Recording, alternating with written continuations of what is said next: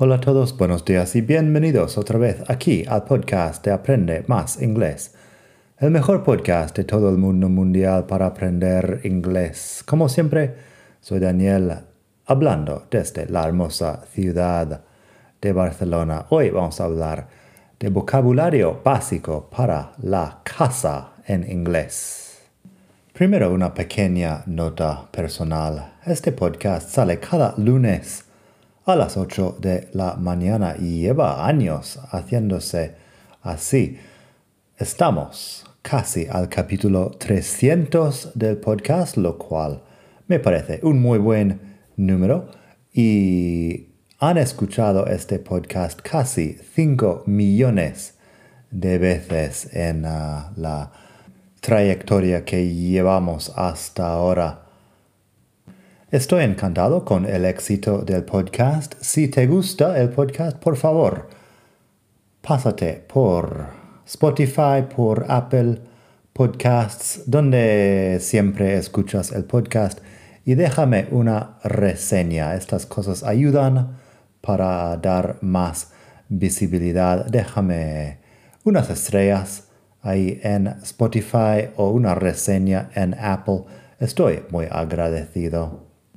También ten en cuenta que para contactarme me puedes escribir un mensaje a través de la web aprendemasingles.com. Me puedes encontrar en Instagram en Daniel Welsh, mi nombre, así tal cual, o también Aprende Más Inglés Online. Se llama la cuenta profesional, creo. Si me encuentras en Daniel Welsh, más fácil y ahí me puedes escribir un mensaje. Estoy encantado de tener tus preguntas sobre el inglés para contestar en futuros capítulos y tus comentarios sobre el podcast en general. En fin, vocabulario básico de la casa en inglés. Tenemos, primero, la página de hoy aprendemasingles.com barra 279. Ahí tienes las palabras por escrito. Aprende más inglés.com barra 279. No tenemos frases hoy, pero tenemos una lista de vocabulario básico para la casa. También está en YouTube si quieres pasar por mi canal en YouTube. Bueno, pásate por la web que he indicado y tienes el vídeo. Ahí puedes ver mi simpática cara si prefieres. La versión en podcast va a ser básicamente lo mismo. Explico la pronunciación de las palabras en inglés, también un poco de contexto si hace falta. Primero, habitaciones de la casa. Esta parte es bastante fácil, quizá sabes algo de las habitaciones, empezando con bedroom. Bedroom es habitación. Bed de cama, room de, de sala, habitación cualquiera. Bedroom. Bathroom es baño. Bath podría ser la bañera. Personalmente lo llamo bathtub, la bañera. Tub es un barreño, creo que se llama, una cosa que puedes usar para llenarlo de agua. Creo que es barreño. La búsqueda en Google también me está diciendo que podría ser una tina o una cuba. Pero bueno, algo para llenar de agua. Es tub. Bathtub es la bañera. Bathroom es el baño. Luego tenemos living room. Living room es la sala de estar. Live de vivir. Living room dining room, que es el comedor. En la web tengo un poco de nota cultural sobre eso. Dining room viene del verbo dine. Dine es formal, significa cenar. De ahí de esta palabra también viene dinner, que es la palabra de toda la vida. Yo lo de dine no lo uso realmente como verbo, pero dinner como cena y dining room como comedor sí que lo uso. También puedes usar dining room para el comedor de un restaurante. Un restaurante puede tener varios. A restaurant might have several dining rooms. Y usar dine como cenar me parece bastante anticuado, pero anticuado. Hoy en día se usa have dinner y punto. Have breakfast, have lunch, have dinner para hablar de las tres comidas del día. Have breakfast, desayunar, have lunch, comer y have dinner, cenar. Luego tenemos un poco más sobre eso. Tenemos kitchen, que es cocina, kitchen, que no debe confundirse con chicken, que es pollo. Kitchen. Tenemos hall, que es la entrada. Tenemos hallway, que es el pasillo. Way es un camino, una manera de llegar a un sitio. Así hallway es un pasillo porque es la manera de llegar de una habitación a otra en un edificio. Hallway. Hall como entrada lo podrías tener en una casa grande, en un hotel, cosas así. Attic, que es altillo o desván. Attic. Ático es algo que sí tenemos en español, pero el ático lo diría más bien penthouse. Penthouse es una casa de lujo en la última planta de un edificio. No es igual que el altillo. Altillo, attic. Luego tenemos basement, que es el sótano. Basement, sótano. Otras partes de una casa, cosas que no son habitaciones exactamente, pero partes de la casa. Balcony, que es balcón. Balcony. Garage, que es garaje. Yo digo garage con j al final, que es como una, un sonido suave. No existe en español garage. Si dices garage, tampoco me suena mal. Será que hay dos formas de decirlo, garage o bien garage. Tenemos the floor, que es el suelo, the floor. The ceiling, que es el techo. Ceiling. Tenemos una regla en inglés sobre la I antes de la E, pero a veces la I viene después de la E. Ceiling, la palabra de techo, se escribe C-E-I-L-I-N-G, ceiling. También termina en ing, pero no es un gerundio, es simplemente una palabra que termina en ing por ningún motivo que yo conozca. The roof es el tejado, roof, R-W-F, roof. Walls, que son paredes, the walls. Doors, que son puertas, doors. Windows, que son ventanas, windows. A porch podría ser un porche, a porch. También tenemos the front yard and the back yard. Yard en inglés americano, en inglés británico posiblemente dirían garden. Yard me suena que no tiene que ser jardín formal ni nada de eso, es un espacio de tierra antes, uh, delante de tu casa. Front yard es el patio delantero o el jardín delantero. The backyard podría ser el patio trasero o el jardín trasero. Luego tenemos un poco sobre furniture. Furniture son muebles.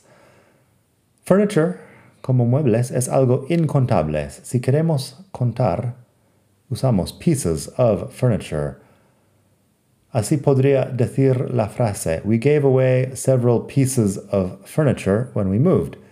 En todo caso, me suena mejor, We gave away some furniture when we moved sin tener que contarlo. A piece of furniture es muy ambiguo, no se sabe qué tipo de mueble es, pero sí podríamos contar sillas, mesas, etc. Si digo four chairs, también son four pieces of furniture, pero sería un poco extraño llamarlos pieces of furniture cuando son sillas y todo el mundo sabe que es una silla. En fin, tengo algo en la web sobre muebles. Tenemos a cupboard. Cupboard es armario de cocina, armario de baño, etc.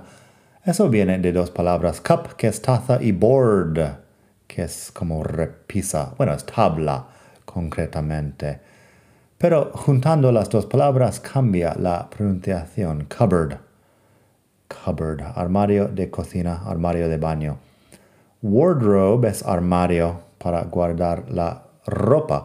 Wardrobe. Robe literalmente es albornoz. Y ward habla de guardar. Eso, guardar ropa.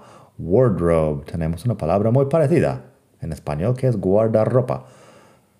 Pero wardrobe, bueno, robe solo nos queda como la palabra para albornoz o algo parecido hoy en día, pero supongo que hace ocho siglos se usaba para, bueno, la ropa más en general. Luego tenemos closet. Closet es un armario empotrado. Closet.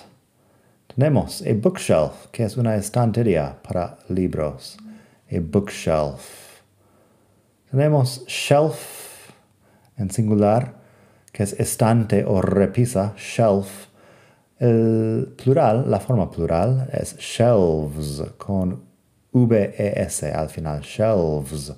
La F que cambia a la V en plural es igual a palabras como knife de cuchillo y knives de cuchillos. A shelf que es estante o repisa y la forma plural, shelves. Tenemos a bed, que es una cama, a bed. Tenemos a desk, que es un escritorio, una mesa de trabajo, desk. Tenemos a table, que es una mesa. A night table es una mesilla de noche. Podrías llamarlo también bedside table Bedside literalmente significa que va al lado de la cama, bed de cama y lado es side, a bedside table. Tenemos a sofa, que es un sofá, claramente, y chairs, que son sillas. En fin, eso es bastante básico, pero esta cuestión del vocabulario para la casa podría alargarse hacia el infinito. Estoy en proceso de comprar casa hoy en día, así que me estoy interesando más por el vocabulario de la casa en español y así vamos a estar hablando más de vocabulario más avanzada sobre hipotecas, préstamos, etc. en un futuro capítulo aquí. Vocabulario para la inmobiliaria más bien, que es algo que me han solicitado varias veces. En fin, espero que te haya gustado esta lección. Disfruta de tu vida, estés donde estés en el mundo. Pásate por la web aprendemásinglés.com barra 279 para leer los ejemplos de frases, ah, bueno, de palabras, por lo menos aquí. Una vez que estás ahí, puedes apuntarte para recibir mis lecciones por correo electrónico estoy mandando dos, tres lecciones nuevas cada semana. Tengo un capítulo nuevo del podcast cada lunes. Puedes escuchar muchos capítulos anteriores aquí porque estamos al capítulo 279. O sea que hay 278 más. Y nada, espero que pases un muy buen día, estés donde estés en el mundo y hasta la próxima. Bye.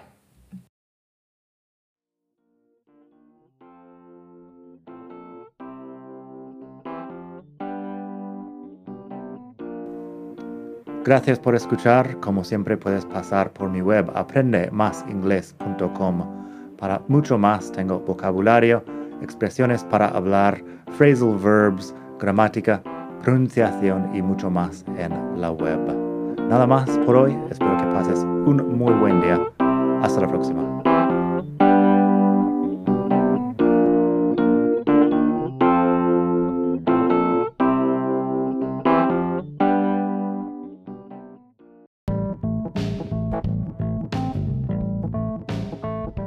Ya que estamos aquí, si quieres avanzar mucho más, tengo cursos online en vídeo y los ofrezco con un descuento a los que escuchan este podcast.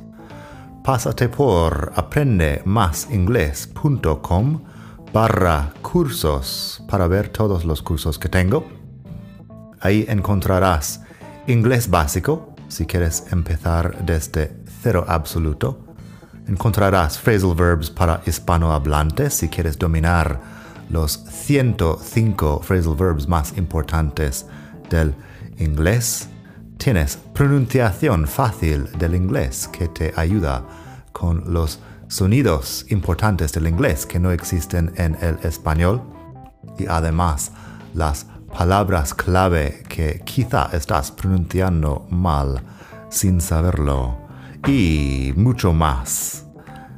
Entra el código podcast al pagar y recibirás un descuento del 33%. Esto otra vez es aprendemasingles.com barra cursos y el código es podcast. Aprendemasinglés.com barra cursos. Gracias.